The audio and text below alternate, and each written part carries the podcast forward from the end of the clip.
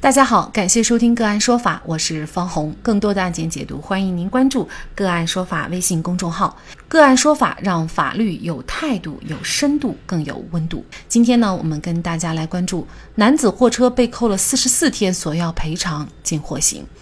据上游新闻报道，五十岁的任穗镇是禹州市长庄镇长庄乡人，韩流星是他的同学，在没有闹矛盾之前，两人的关系很要好。二零一八年二月十二号，韩流星给任穗镇介绍了一个活儿。两天后，去长庄镇钢子窑村帮姚中飞拉一台碎石机，运费一千五百块钱。姚中飞也是两人的同乡，做工程生意，还是长庄村的村干部。任穗镇介绍，二零一八年二月十四号下午五点左右，韩流星驾小车在前方带路，他驾驶已卸下货箱的半挂车紧随其后。来到钢瓷窑村一材料厂后，他看见姚中飞。当姚中飞要把碎石机挂上半挂车车头的时候，遭到了李小培和材料厂员工的阻拦。长庄镇派出所民警介绍，姚中飞和李小培是夫妻，当时正在闹离婚。而对于此碎石机，两人存在纠纷。韩流星称，给任穗镇介绍活时，姚中飞并没有告知是去李小培处拉碎石机。要是先前知道，就不介绍这个活了，搅进两口子矛盾中不好。前述民警称，李小培一方报警后，他和同事赶到材料厂化解矛盾，他让任穗镇别拉走碎石机，驾车离开，等双方协商好以后再拉。但是任穗镇并没有驾车离去。任穗镇称，民警让他驾车走，他没走，是怕雇主姚中飞不满。一番协商以后，姚中飞把碎石机挂在了半挂车车头上，要求他行驶五百米，把半挂车停在另一材料厂院中。他照做了。随后，他想驾车离去，但是已经走不了了。任穗镇的辩护人称，扣车分三个阶段：关闭厂门、铲车堵路、拆卸碎石机车轮。韩流星介绍，他多次陪着任穗镇找姚中飞要半挂车，但姚中飞都不愿管；找李小培的父亲李金库也不愿管。任穗镇称，之所以没有找李小培而认准李金库，原因有三：按辈分，他管李金库叫表叔，李金库是村干部，长庄镇能人。按照农村的风俗，闺女一般不当家，当家的是父亲。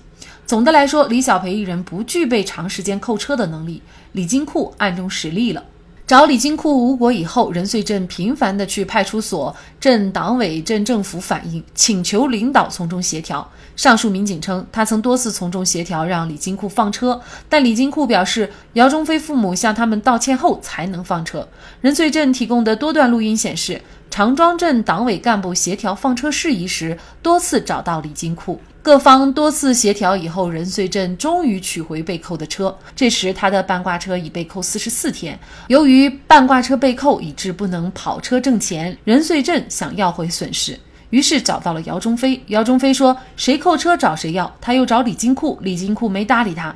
于是他去镇党委、镇政府以及禹州市和许昌市相关部门递交反映信。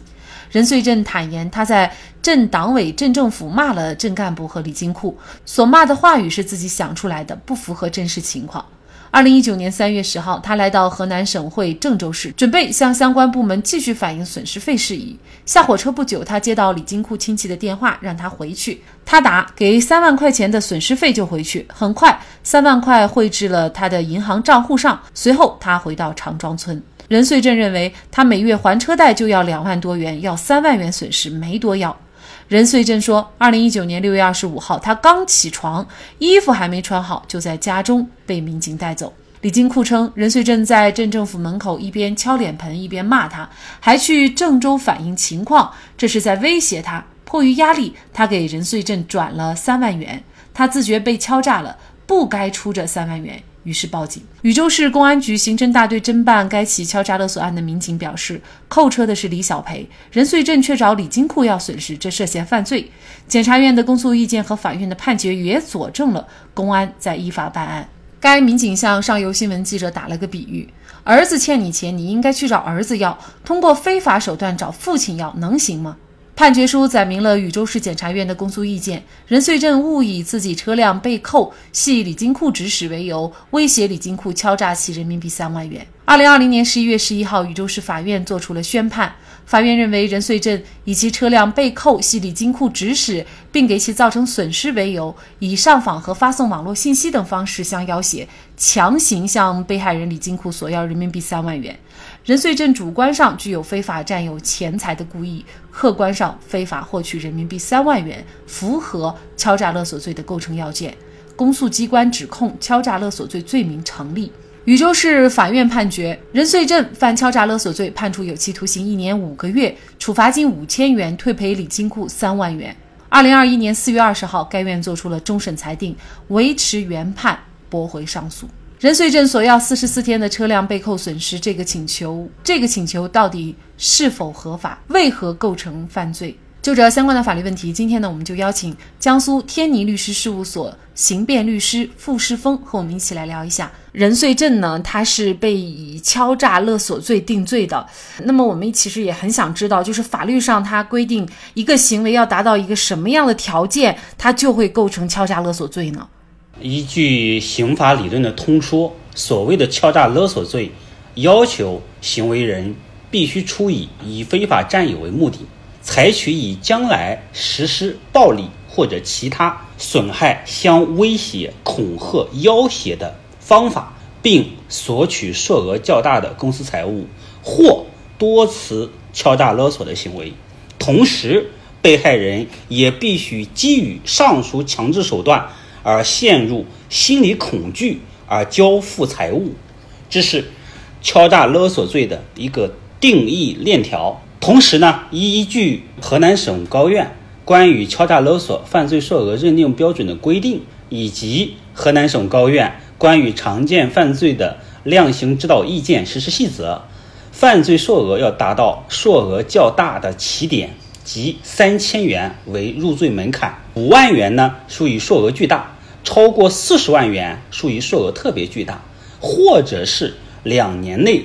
敲诈勒索次数达到三次以上的，哎，才有可能满足这个敲诈勒索罪的定罪标准。那现在呢，这个任穗镇呢，其实他主要就是想索要这四十四天车辆被扣的这个损失哈。其实费用也不是那么高，那么也就是三万块钱。在他说来呢，也就是说，其实这些费用呢，也就是他每个月还车贷也要呃两万多块钱哈。他索要这样的一个损失，这个请求。合不合法呢？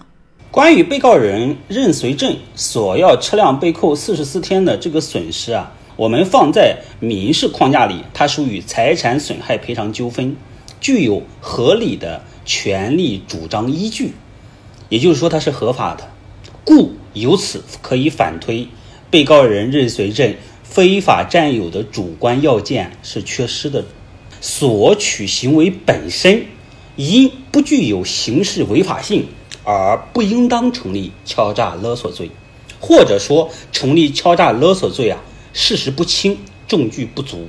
怎么来判断他的这个呃索要的金额到底合法还是不合法？可能在法律上也不一定就会完全的支持他这个数额啊。其实这个问题说到底，它是关于损害赔偿请求权的行使与敲诈勒索罪之间的界限如何划分。是不是说超出了，或者部分超出，或者是明显过高，即涉嫌敲诈勒索罪？我认为这种认识是错误的，或者说是值得商榷的。最著名的是奶粉爸爸郭立案，他向奶粉厂广东潮安潮安县的一个叫贝因美奶粉，他这个也是索要过高的赔偿，被定为敲诈勒索罪。后来经广东省高院再审改判无罪。这个案子是关于有合理权利主张依据的去索要赔偿，被认定为敲诈勒索罪，非常典型的。我认为本案中，任随镇向扣车人李金库李小培的父亲，那么索要这个三万块钱，并没有明显超出一个合理的标准，因为四四十四天车辆被扣的这个损失是真实存在的，哪怕最终。啊，法院通过财产损害赔偿纠纷来鉴定，不支持这三万，而只支持一万五，不影响这个他的权利主张依据合理性。那么，公安机关认定他是涉嫌敲诈勒索罪呢？主要还有一个原因呢，就是认为他不应该向李金库索要赔偿，因为呢，扣押车辆的行为是李小培这个，也就是李金库的女儿啊，但是呢，他又向李金库去要赔偿，他们是两个完全独立的主体，所以呢，认定他构成这个敲诈勒索罪。那么您怎么看这个问题呢？关于这个问题，分两个层面来解答。第一个呢，就是扣车行为分三个阶段来完成，一个是关闭厂门、铲车堵路。拆卸碎石机的车轮，这都不是一个女性可以独立完成的。任随正向李小培的父亲索要扣车四十四天的财产损失，这本身是有事实依据的，就是按照这个侵权要件，它是成立的。更为关键的是啊，任随正的这个索要赔偿的行为是能够满足手段行为的相当性，这是第一个层面。第二点。被告人任随正的自身的这个被告人供述的这一段辩解啊，真实合理性较高，具有可采性。因为他讲，之所以认准李金库，原因有三：第一呢，按辈分，他管李金树叫表叔；第二点，李金树是村干部，厂庄镇的农人；那么第三点，按照农村风俗，闺女儿一般不能当家，当家的是父亲。因为我本身也出生在农村，所以我认为他这一段啊。被告人供述中的这一段辩解，真实合理性较高，具有可采性。啊，很遗憾，据此来看呢，一审法院禹州市人民法院并没有采纳这个被告人啊供述的这一段的辩解。另外还有一点就是，任随镇为了要回自己的这个车辆以及车辆这个被扣的损失呢，他是不停的向上级机关去反映问题哈，也或许哈，就是也是因为他不断的这种反应，可能给他招致了最后定罪的这样的一个结果。嗯，那么您觉得他的这种反映问题的方式手段是合法的吗？首先，依据宪法第四十一条第一款。这个公民啊，对于任何国家机关及其工作人员，有提出批评建议的权利；对任何国家机关和国家工作人员的违法失职行为，有向有关国家提出申诉、控告或检举的权利。但是，不得捏造或歪曲事实进行诬告陷害。也就是说，被告人任随正，不管是控告、检举，还是投诉人民信访，都是合法的行为。但是，该行为是合法还是非法的，并非敲诈勒索罪认定的关键。就好比说，哎，这个一个官员收受别人这个红包五万元，被我看到了，我拍下了视频，我以向纪委举报为由，哎，我这个举报的行为本身是合法的，但是不影响敲诈勒索罪的认定。也就是说，这个不是敲诈勒索罪罪名是否成立的关键。本案当中，真正能够影响到案件定性分析及敲诈勒索罪是否成立的核心是在于被告人任随正主观上没有非法占有的目的。第二点就是他索要行为手段具有相当性。第三点也是最为关键的，他主张。扣车四十四天的损失三万元，具有合理的权利主张基础。这三点，那么我们认为这个敲诈勒索罪是不成立的。就是站在辩护人的立场来看。但是呢，很遗憾的是，我们会看到一审、二审都给他定罪了哈。那么现在应该是已经进入了申诉阶段。您觉得任随正他还有翻案的可能吗？任随正后续啊如何维权？于本案而言，如果说。一审判决未生效，那建议向许昌市中院提起一个刑事上诉状。假如一审判决已经生效，或者二审已经下达了，无论二审裁判他已经下达了，那么只有通过刑事申诉的方式来争取刑事再审立案。啊，有没有可能再次翻案？这取决于刑事申诉的时候啊，控告申诉处的部门能否给他启动一个立案。如果刑事再审立案这一关通过了，基本上这个翻案成功了一半了，我们至少有一半的可能性可以翻案。然而，刑事再审是作为一种额外的救济程序，它不是一种常态的，因为我们的刑事审判是二审终审制，所以无论是终审法院主动启动再审，还是上级法院指令再审，这样的难度和门槛都是非常高的。除非本案存在一些致命的硬伤，我不能说徐昌相关的法院判决啊是颠倒黑白的，最起码本案关于定性分析啊仍然有值得商榷的部分。正如我刚才所言，第一点就是被告人认损罪以非法占有为目的的主观要件啊证据是不足的。那么第二点就是说他主张索要。被扣车辆四十四天的这个财产损失啊，啊，具有手段的相当性。第三就是他主张，啊，损害赔偿请求权具有合理的权利主张依据。就这三点，我们说认定敲诈勒索罪啊，他这个定性分析啊是值得商榷的，是有失偏颇的。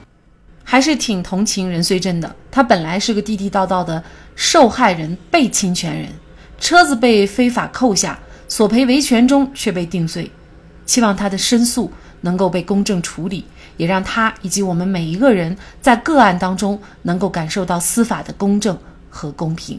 好，在这里再一次感谢江苏天尼律师事务所刑辩律师傅世峰。那更多的案件解读以及呢我们的线上视频讲法内容呢，欢迎大家关注我们个案说法的微信公众号。另外，您有一些法律问题需要咨询，都欢迎您添加幺五九七四八二七四六七这部手机号的微信号向我们进行咨询，我们会将您的问题转给我们专业资深的律师进行解答。好，感谢您的收听，我们下期节目再见。